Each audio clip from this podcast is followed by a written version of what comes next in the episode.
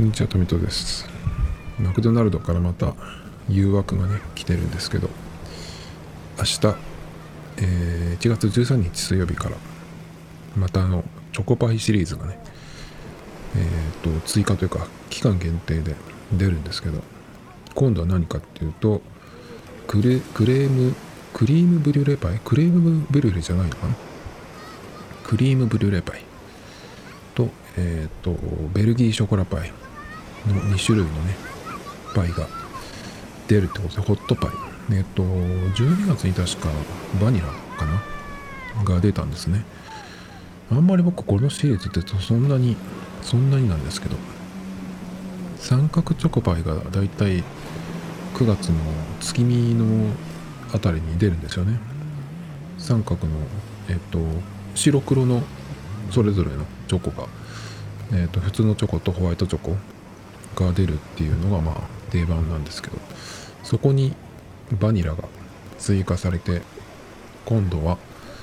えークリームブリュレとそれから、えーベルギーショコラとね。ベルギーショコラって言われてもなんかピンとこないんですけどね。そのねバニラ食べた時に思ったんですけどまあこれいつもそうなんですけどちょっとねその中身とその外側のパイ生地とのうん比率っていうかね。それがちょっと中身が中身の存在感がちょっと少ない気がするんですよね。だからそのえーっとバニラとかベルギーショコラっていう風に来て、えー食べるとそんなにあまり感じないっていうかっていうのがねいつも、うん、のこれ系の感想なんですけど。まあでも食べるかもしれないですけどね。明日からやりますという話ですね。で今日は何をやるかっていうとですね。えっとよく僕がこのネタを収集するのに使ってるのがえっとなんだっけ。フィードリーっていうねあの RSS リーダー。そこにまあいろんなその、うん、こんなのいかがですかみたいなそのフィードがいろいろこう送るんですけどジャンルごとに確か見れるんですね。でえっとファッションとかなんとかいろいろこう見てなんとなくこの辺かなってやつを入れたりするんですけどあとはフリップボード、まあ、これもまあ最近は RSS リーダーみたいなところがあるんですけどこのどっちかでね大体見ていくんですよね最初。あとそれ以外だとうんと Google アプリですね。Android の方の Google アプリ。そこにこうなんか検索したやつを興味があるっていうふうに、えー思われてそれ系のニュースが来ると例えば最近だと携帯料金の話とかをあのーここでしてますけどそれのなんか検索とかをねしてるとその Google のニュースっていうかそのトップみたいなところ見ると出てくるんでそれこからちょっとこうピックアップしたりっていうのもあるんですけど今日はねそのフィードリーっていうところを見てたらあの雑誌の「レオン」っていうねあのジローラマさんがずっと表紙をやってるやつですね「ちょいわら親父」とかって言ってましたけどあれももう10年以上前ですよね。10年どころじゃないか。始まったの。そこのやつで、えー記事が出てまして何が来てたかっていうとあの K1 の選手だった正人さんっていうね方が、えっと、インタビューに出ていてもう、うん、とずいぶん前に現役引退されてもう10年ぐらい経つみたいなんですけど2009年って書いてあったかな。でで今もその、まあ、現役と同じっていう、まあ、同じくらいの、えースタイルというか体をキープしてるっていうことでね。でどういうふうにその食生活とかトレーニングとかしてその体をキープしてるかっていうね話がで載ってたんですけど結構これ系の話を僕はあのまあその元アスリートの人とかみたいな感じでは全然ないけどまあそれそこそこ走ったりとか筋トレしたりとかしてるんでね。結構その興味のあるジャンルなんですけどこのね雅人さんのインタビューっていうのがすごい参考になる話で前編後編に分かれていて今出てるのが前編で後編はなんかそのメンタル的なところに話がいくみたいなんですけどすごいねこれはあのためになるっていうのとあとはやっぱりなっていうところが多かったんですね。まあ何が僕は引っかか引っかかったというかピンときたかっていうとですねまあそのまず、えー、マサトマサトさんねどういうふうにしてるかっていうことなんですけど毎朝ランニングで10キロ走ってるっていうやっぱやっぱそうだよなっていう気がしますね。えっ、と18歳で選手になってから23年間ランニングは欠かさ欠かさずに続けてきているっていう、えー、で朝食を食べた後10時から走りに行くっていうことなんですけど。あとは週2回ウェイトトレーニングをしてる。っていうことでウェイトトレーニングってあの写真見るとやっぱりそのすごい体なんですけど。だけど今はその筋トレはあの自分の体重だけ自重だけでやっていてえ、っとその何ていうの器具とかマシンみたいなのねほとんど使ってないっていうふうにやってましたね。でそれを読んでいくとななるほどってわかるんだけどまああのレベルの体にするには多分そのもっと負荷をかけるマシンとか器具を使うっていう必要がおそらくあるんじゃないかなっていう気がするんだけどその正人さんの場合はもうその自分のベストの体というか大体ここのこのぐらいの体重でっていうのがねあるらしいんですけどそれを、ま、それがもうできてるのでそれをキープするためには自分の体重だけの自重トレーニングで OK っていうことらしいですね。で肩だけはそのタンクトップを着る時のためにあのダンベルをダンベルを使ってるっていうふうに言ってましたけど。えー、あとはねお酒は毎晩飲んでるよっていう話をしてましたね。昨日もシャンパンを1本開けましたっていうふうに言っていてまあそんなになんていうの厳しく、ストイックにやってるってわけじゃなくてですよっていう話をしたらそのインタビュアーの人がね意外と自由に過ごしていらっしゃるようで親近感が湧いてきますって言ってるんですけどあのこの人何を聞いてんのかなこのインタビューでっていう感じでね。あのそこだけをね取ってなんかあ飲んでもこういう体でいられるんだとかって思っちゃう人って結構やっぱいいんじゃないのかなっていう気がするんですよね。やっぱりもっと話を聞いていくと全然そのやってることが違うっていうかさあの食も違うしまあそのトレーニングをやるための食事っていうのが分かってくるんですけど。あとはですねうんとそうそうこれもなるほどなと思ったんだけど筋肉を鍛えると男性ホルモンが分泌されて、えー、若さの維持にもつながるっていうね、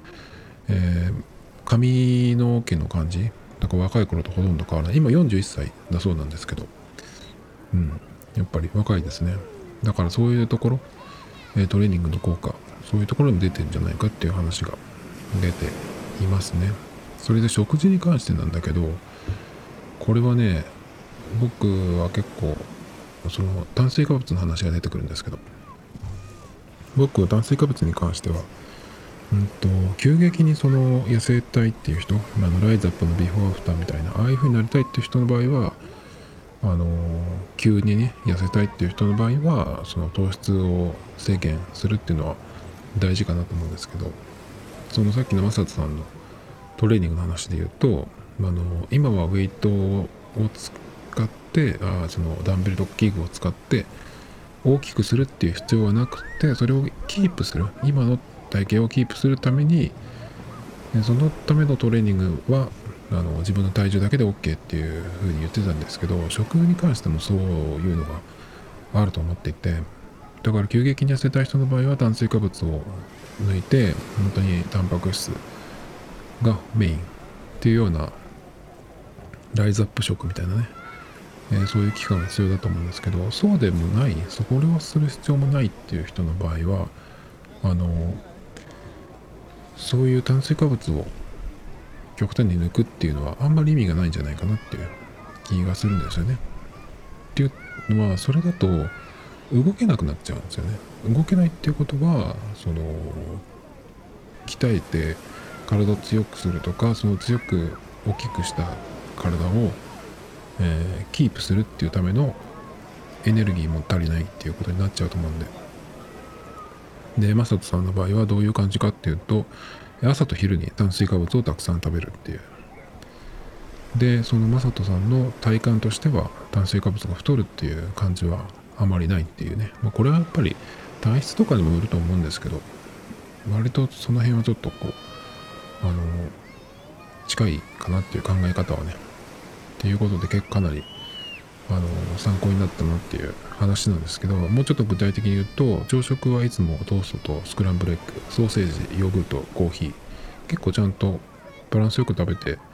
らっしゃる感じかな。で昼ここからがすごいんだけど昼はラーメンだと2人前焼きそばなら3人前とか余裕で食べます。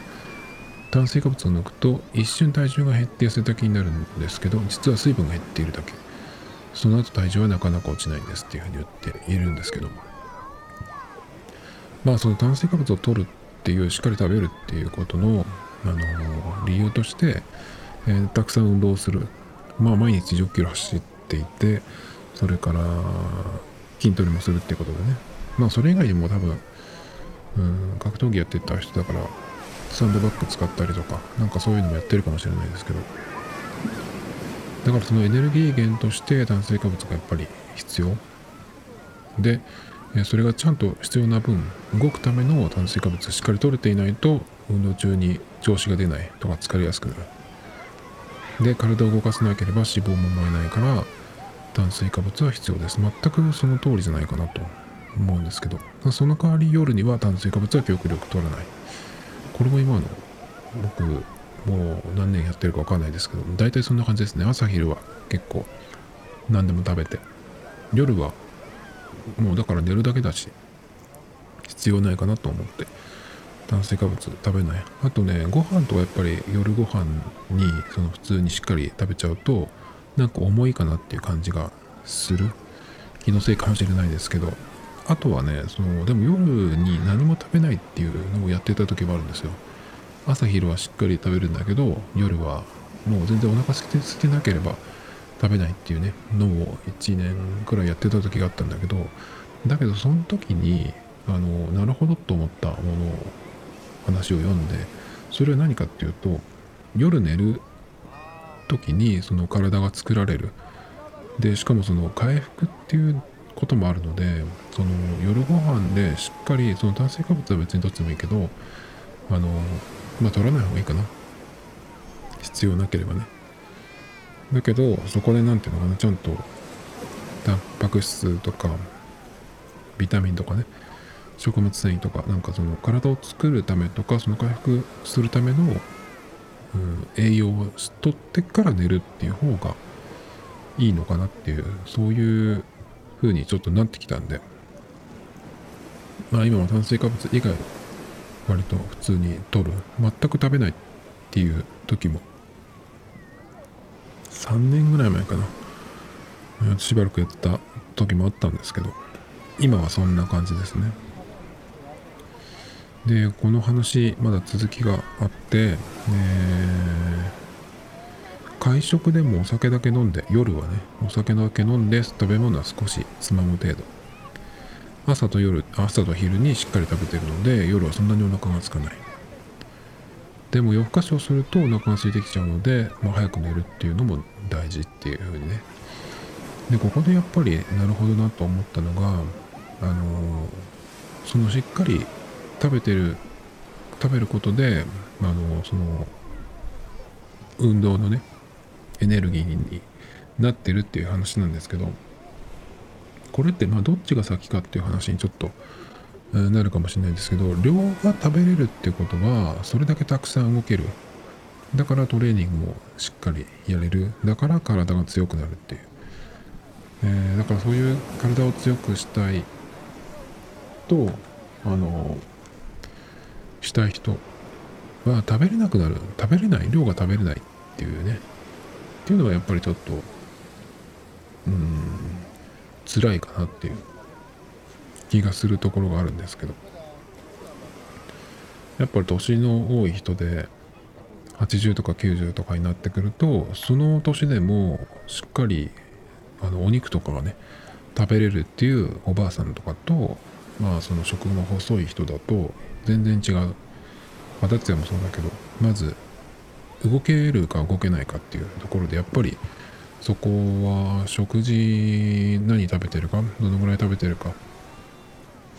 ていうところも結構差が出てくるんですよね。だからその高齢の人に限らず食べる量と、まあ、運動の量まあ食べたら動くっていうのが、まあ、前提ですけどまあしっかり動いてしっかり食べる食べれるっていう体がやっぱり一個なんか健康とかその強さのバロメーターかなっていうところもねありますね。で、えー、マサトさんの話で、えー、まだあるんですけど以前は甘いものが好きでしたがそれって炭水化物が足りていない証拠なんですという、えー、最近はしっかりとっているのであんまり食べなくなりましたっていうね。だから炭水化物を抜いてるけど多分甘いものをよく食べるっていう女の人とかがいるけどそれだと本末転倒ですよねっていう話があって朝と昼にしっかりと食べてれば間食も欲しくなくなる炭水化物はしっかり食べてると甘いものがそんなに欲しくなくなる。だからつい食べちゃうっていうことがなくなるんじゃないかなっていう。話なんですけどこれはちょっとね初めて聞いたんでなんかちょっとあなるほどなってでも炭水化物朝と昼にしっかり食べるっていうのはそのエネルギーのためにはいいんだけどそうじゃないとただ眠くなるっていうことがねうんちょっとネックというか。だから仕事の時なんかにお昼にそのがっつり食べてしまうと眠くなるね。特にご飯物とかを食べると。っていうところがあったりするんですけど。まあそのエネルギーをどどうやって使うか。っていうのもありますけどね。まあだからあんまり動けないんで動けないっていうかそういう日であればそこまで炭水化物を取らない。っていうことかな。あとこれはあの個人的にじゃないかなと思うんだけどマサトさんの場合は油っぽいものを食べるとお腹を壊してしまう。ので避けているとね。それから脂質のカロリーは糖質の2倍以上あるので太りやすい。っていう。これも結構ありがたいお話で。タンパク質に関しては特にこだわりなく普通に食べれていれば筋肉をキープできるぐらいの量を満たしているっていうまあ体感ですよね。この油っぽいものっていうところは僕最近ちょっと引っかかるのはまあしょっちゅうここでさっきも言いましたけどマクドナルドね。あとハンバーガーと一緒にポテトを得るっていうのがまず定番なのでなんかやっぱりそれ以外の要素もあるかもしれないんですけど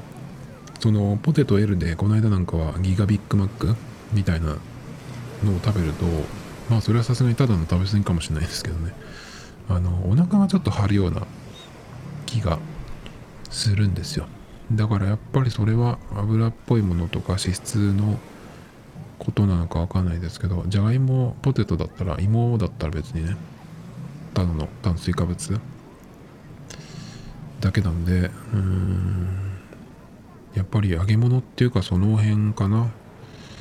でもそれに関してもねまたちょっとコロコロ話が飛ぶんですけど何でも食べられるっていう何でも何食べても大丈夫っていうそういう強い内臓胃だったり腸だったりその内臓も鍛えられればあのしっかりカロリーのあるものを食べて、え、しっかり鍛える。っていうことができるようになるんでそれもちょっとね、あの、考えてるんですよ。だからさっきその80歳90歳の方で食べれる人っていうのはやっぱり動ける。っていう人なので自分の足で立って歩いてっていうのがこうずっとできてる人だったりするんですけど。だからそこまで生きるかどうか知らないですけどあのー、やっぱり何でも食べれるようにしておく何でも食べれるっていう体をキープしていくっていう作っていくっていうね。それができれば理想なんですけどね。それでしっかり動いていればっていうねところなんで結構ねこの前半前後半のインタビューだそうなんですけど前半の話がやっぱりうんすごくすごく参考になるというかいい話読んだなっていう感じで。ちょっとねこのインタビュアーの人がなんかうんこの人もしかしたらデブかもって思っちゃうところがあってえー、っとその炭水化物の話をが出てきた時に炭水化物を食べてもいいということに喜ぶ読者も多いと思いますっていう合いの手を入れてるんですけどこれ違うんだよね。分かってないなっていう。だから何のために炭水化物を取ってるかっていうのとあとはその全体でですよね。だから食べてるものそれと量タイミングあとそれを食べてどういうふうに動いてるか。っていうところまで含めての全体のことなんでただ単に炭水化物を食べても大丈夫っていうことじゃなくて、えー、それだけ食べた分をどどのぐらいの、えー、エネルギーを使ってるか動いてるかっていうそこはまだそんなには言われてないんですけど多分相当やってると思いますけどね。あと正人さんのこの話でその油っぽいのものを食べるとお腹を壊してしまうので避けてますっていう話だったりとかそのまあいろいろお酒のこととかもそうですけど自分の体でちゃんとこう測っているというかね判断できているっていうところがやっぱり強いんじゃないかなっていう気がしますけどね。でこれ系のねえっと40代くらいの有名人というか俳優さんとかの話でちょっと思い出したことがあったんですけどこの間のドラマの「教場2」っていうのがあって、えー、前後半あったんですよね。そのかなり長い2時間超えのやつを2夜連続でね僕は全部見ましたけど。でその時の木村拓哉さんの背景がすごくスリムでその番組ドラマの放送がある近辺の1ヶ月ぐらいの時のその番宣の時もねいろいろ見ましたけどその時もねすごく細いなっていう印象があの印象を受けましたね。すごく細いなっていうかなんかもしかして SMAP の時より今の方がスリムなんじゃないかなっていう気がしていてもしかしたらなんかそのやってる役とかのねね影響で絞ったのかわかんないですけどなんかすごく細いなっていう気がしましたね。SMAP の時そんなにまあでもうーん体大きいとかっていう感じでもないけどもともと。なんかすごく細く見える最近は。で教官のその制服というか役のね服。で特にその外でやなんかその授業授業みたいにやるシーン。でそのシャツシャツ姿。がなんかそのシャツがすごく大きく見える。ウエストが細く見えるっていうかね。なんかそれぐらいだったんで今相当スリムなんじゃないかなっていう気がするんですよね。それがすごく印象に残ったんですけど。で何年か前かにと雑誌のファッション雑誌の「ウォモ」っていうのがあるんですけどそれの、えっと、最初の方に今もやってんのかな？その木村さんの連載みたいのがあるんですよ。インタビュー連載みたいなやつが。毎回なんかテーマがあってそれに、え、写真付きでこう答えてるみたいなね4つがあったんですけどそこで読んだような気がするんですけど違うかな？あのその食事に関しての話があってどっかで外で食事する時もそのまず野菜をすごい大量に頼む。野菜なんかサラダとかを。まずそれをなんかかなりえー、たくさん食べるっていうのを言っててね。でそれと同じぐらいの時期に福山雅治さんかな。もうえっ、ー、ともうそれその時はすでに40代になっている時の話だと思うんですけど食事の時に毎回キャベツを丸ごと1個分くらい千切りのキャベツかなんかを食べるみたいな話をしていて結構だからそういううんその人なりのねいろいろえ、やり方があるんだと思うんですけどかなりそういうところ気をつけてるというかだなっていう話をちょっと思い出したんですけどだけどそのさっきのマサトさんの話と違うのはやっぱり運動量がおそらく違うんだろうなっていうだからそのスリムな体型は保っているっていうのと筋肉をつけてるっていうところでの、えー、食べ方だったりまあ量量はだからそんなに食べてないんじゃないかな。木村さんとかは。野菜とかは食べるけど。炭水化物の量とかはそんなでもないような気がちょっとしましたけど。だから日本のあの女性アイドルとかもあの食べないでただ単に細いだけっていう人が多いですよね。そのスタイルがいいとかって言われるけど棒みたいな人ですよね大体。スタイルがいいってグローバルの感覚で言うとうんとちゃんとこう曲線があるっていうかで合があるっていうかね。ただ細いだけの人スタイルがいいっていうのは日本ぐらいじゃないかなっていう。韓国とかでもやっぱちょっと違う。割と韓国も細いけど TWICE なんか見てると足が違うよね。結構太いって言っちゃうとあれかもしれないけどあの動いてる鍛えてる足だなっていうかももとかすごくガチッとしている。TWICE とかそうですね。だから日本のあの細いだけのアイドル食べないでだけでいけるっていうようなね。っていうのとはだいぶちょっと違うですよね。で日本のそのアイドルの場合だと幼い顔で選ばれてる人がほとんどだからそれで細いこの何て言うの？凹凸のない体型っていうか。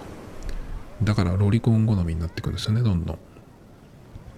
で細いからなんか水着とかやるときはこうギュッてこう思いっきりこう寄せた谷間っていう感じでなんかあれ見るとすごく窮屈っていうかなんか息苦しいですよね。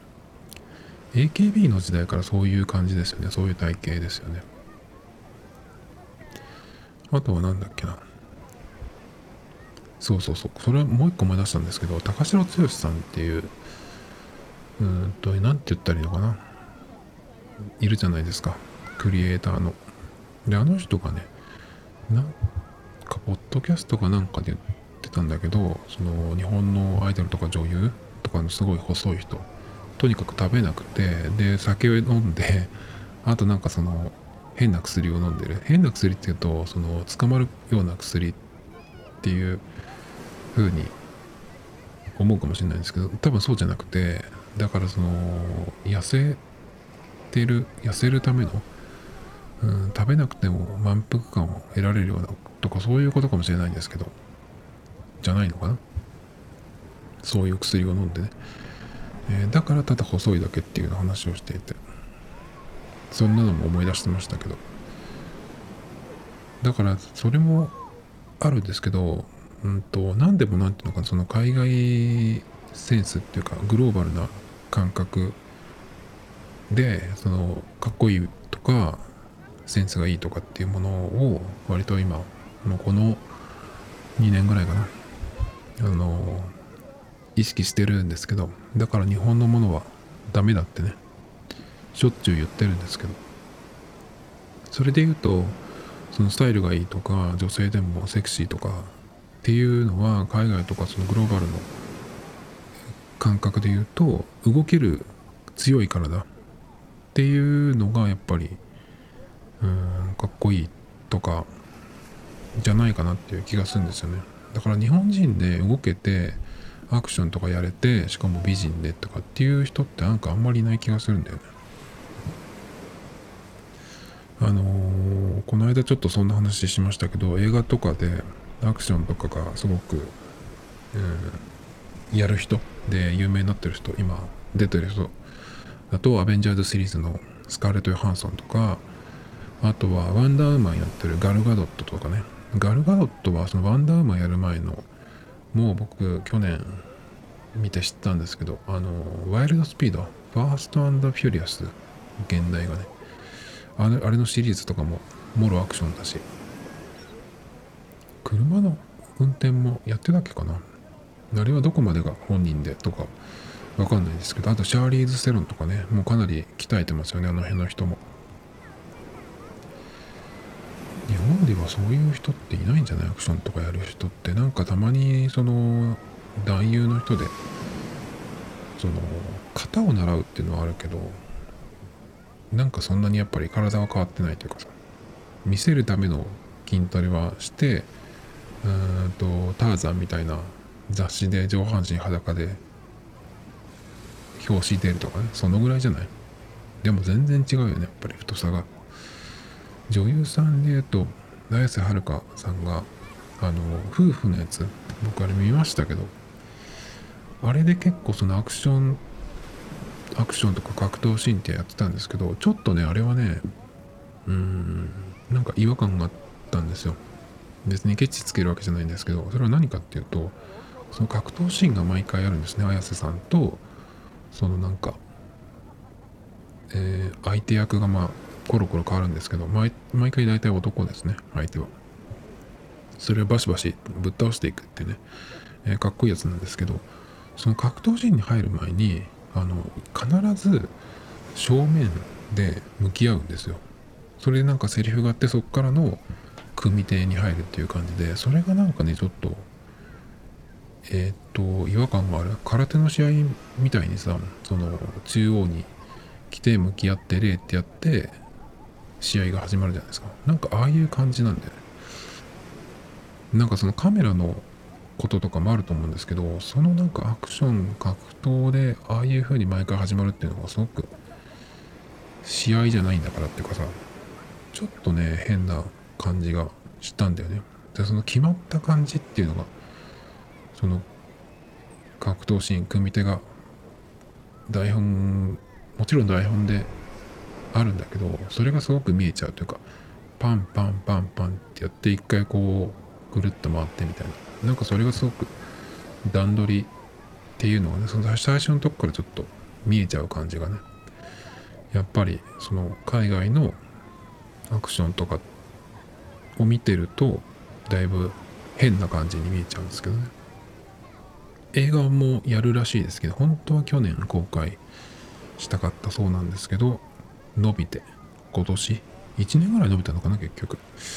でもなんかあれそんなに映画でやるほどのものかなとちょっと思ってるのでなんであれは映画にっていうねいうのがあるんですけどどうなるのかな？まあ別にっていうところですけど。やっぱ体鍛えるっていうのは個人的にもあの主要テーマですね。最近特にだけど。あとはまあまだそこまではいけてないんですけど全然。あの体鍛えてその見た目が変わってくる自分で見て変わってくるぐらいになるとその精神的にとか性格的にその中身も変わってくるっていう、えーいうのがねまあ楽しみというか目指すところなんですけど。まあまだまだ全然ですけどね。本当ドウェイン・ジョンソン半分50%ぐらいになれるといいかなと思うんですけどあれぐらいになるにはやっぱどうしたらいいのかなっていう。ちょっとそれが分かんないんですけどね。まあでもなったらなったで今度洋服の買い替えですね。サイズが多分全然違っちゃう。1サイズ2サイズ変わってきちゃったので。そこがちょっとまあまだ心配することは、全然ないですけど。Tomito Times Podcast. This program was broadcasted you, Anchor FM.